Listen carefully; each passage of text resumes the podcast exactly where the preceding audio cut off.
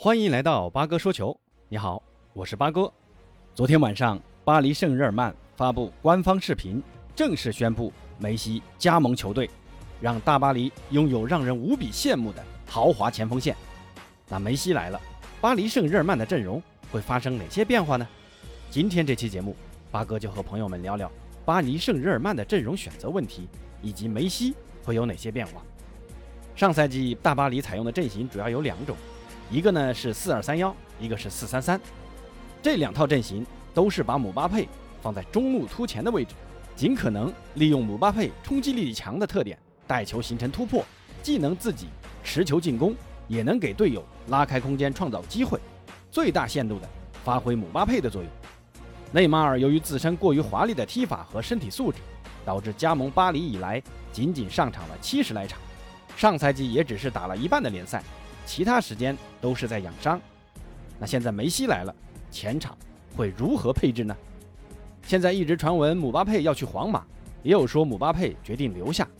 那现在有两个情况啊，如果姆巴佩这个赛季就走了，那大巴黎大概率会坚持打梅西习惯的四三三阵型。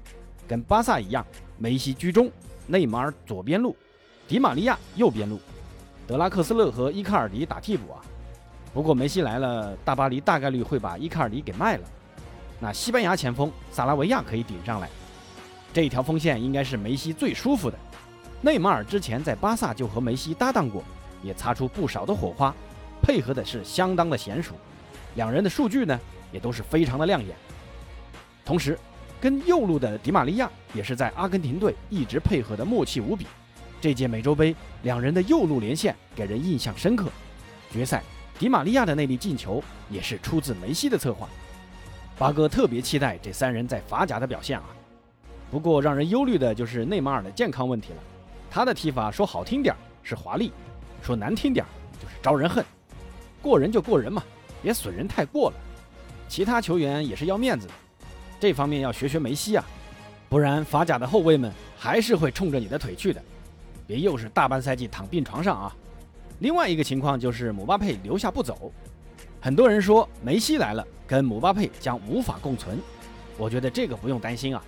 梅西现在这个年龄也不是那种为了个人数据需要去挤占其他球员空间的人，他组织策划的能力也很强，完全可以把姆巴佩顶在前面打四二三幺。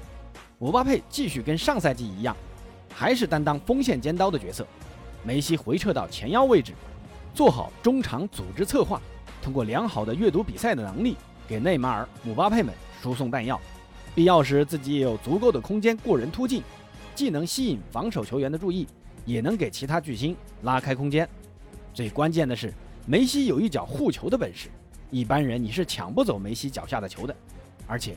他还总能传出神仙球，这样内马尔和姆巴佩踢得会轻松很多。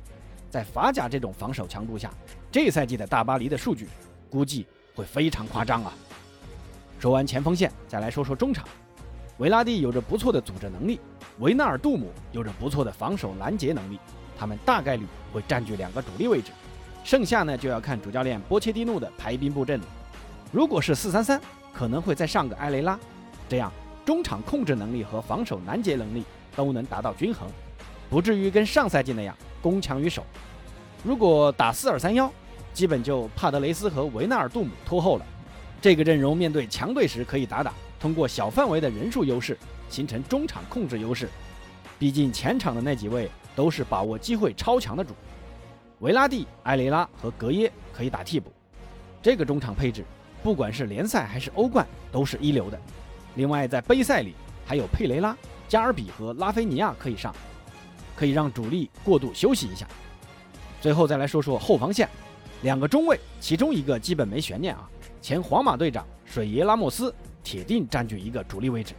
另一个中卫的位置就是在马尔基尼奥斯和金彭贝之间产生，但考虑到拉莫斯是右脚，那最好搭配个左脚。八哥觉得金彭贝更适合和拉莫斯搭档。马尔基尼奥斯只能是那个牺牲品，可以和克雷尔一起给他俩打替补。另外两个边位也基本确定了啊，右后卫是七千万买进的前国米后卫阿什拉夫，他在第一轮就进球了啊，这又是一个带刀后卫啊，能攻能守。那左边位还是二十五岁的塞内加尔人迪亚诺，门将位置是最没有悬念的，欧洲杯最佳球员多纳鲁马将是第一人选，上赛季的主力门将纳瓦斯将是杯赛的首选。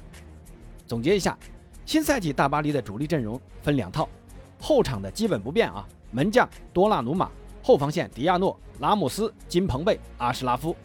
如果打四三三，那么中场是维纳尔杜姆、维拉蒂、埃雷拉，前场是 N M M 组合，梅西、内马尔、姆巴佩。如果打四二三幺，拖后中场是维纳尔杜姆和帕雷德斯，前场是梅西、内马尔、迪马利亚和姆巴佩。不管怎样，这套阵容只要不出现局部的大伤病啊，大巴黎将会是这赛季欧冠的最有力的竞争者。能打败大巴黎的只有伤病。当然了，还存在一个风险啊，就是主教练波帅之前一直在英超二流球队，虽然也取得不小的成就啊。